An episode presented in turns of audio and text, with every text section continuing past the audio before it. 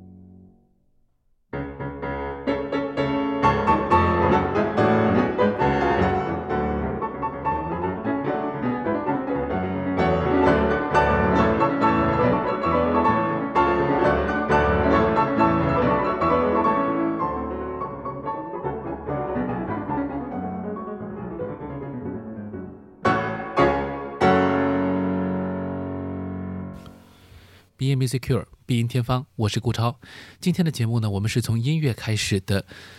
那么今天为大家带来的这套作品呢，是勃拉姆斯的匈牙利舞曲集。那这套作品一共二十一首啊，可以说非常的经典，当中有很多旋律我们很熟悉。一会儿呢会听到呃非常著名的第一号和第五号等等。这周的话题啊，我是把它定成了四手联弹。那首先就说说四手联弹，我们刚才听到的这个就是四手联弹。我们听到这个音乐的丰富性比一个人的独奏是要高一些，不同的声部，特别是不同的这个键盘的高低音区的部分，都在协同配合，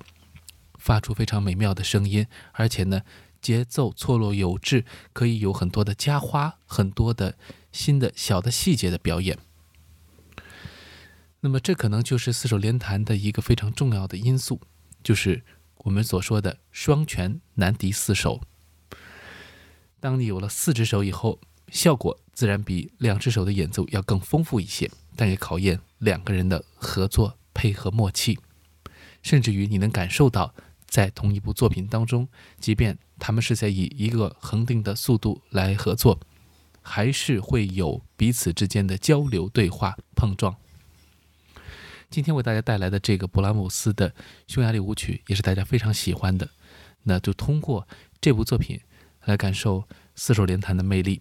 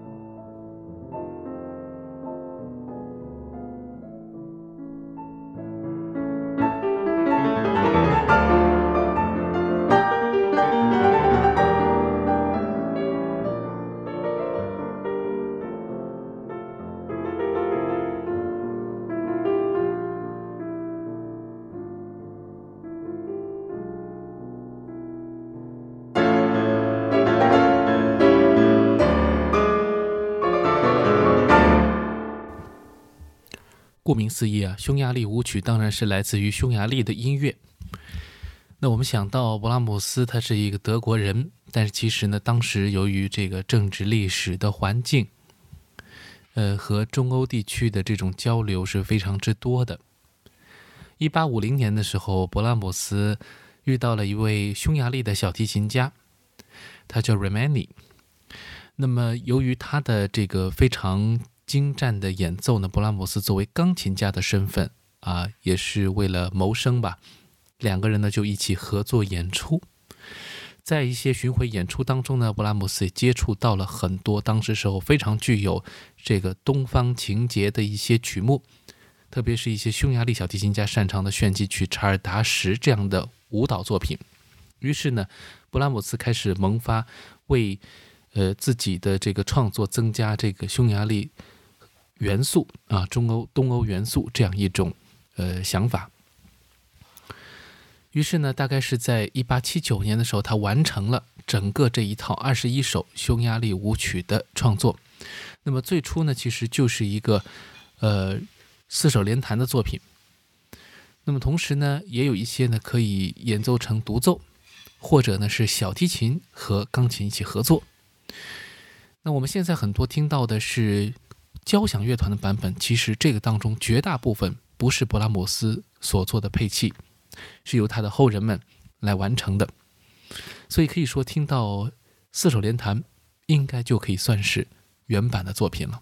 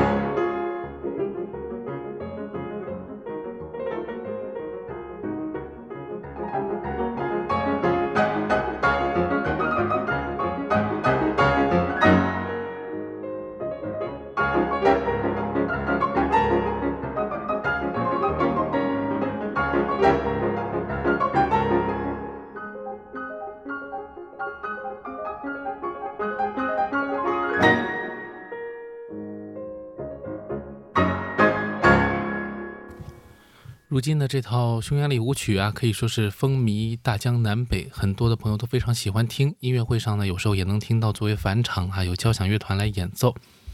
那在历史上呢，这套作品也是广受人们喜爱的。由于它的这种通俗性，没有任何的距离感，和布拉姆斯的其他的很多严肃的作品相比呢，有了非常多的轻松的乐趣。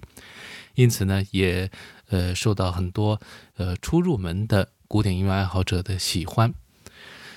那其实勃拉姆斯的这套作品可以说从环境上来讲是非常的简约的，因为他的演奏条件非常的简单，不设限，哪怕是家里只有一台立式的钢琴，也可以通过两个人的合作来完成这套作品，所以显示出一种在家里面两位钢琴爱好者共同演奏的这种乐趣。那这种温馨的气氛呢，也体现在音乐当中。所以这种重奏的乐趣呢，正好体现了一种，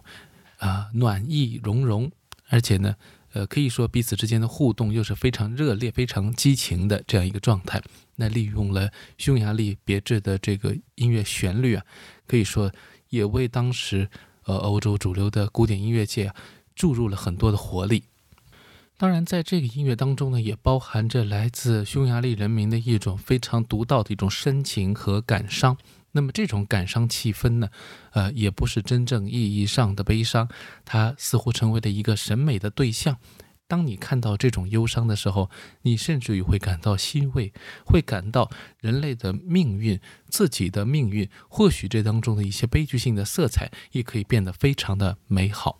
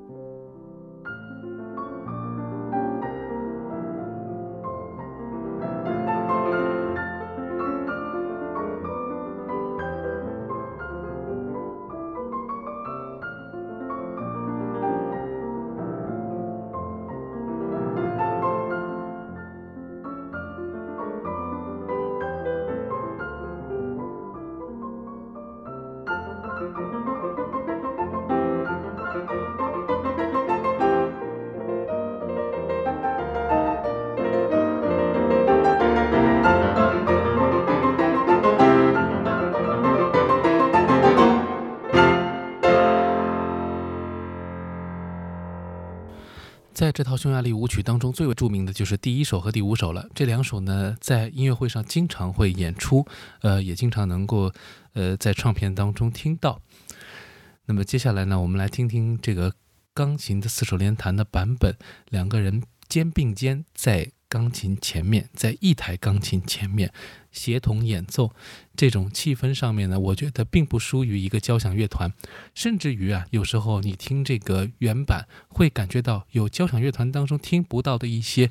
特别高音，或者说特别低沉，甚至于一些奇妙的错位的节奏，这些细节存在于钢琴当中，会听得更加的明白，你会感觉到。纯粹从音乐的效果上来说，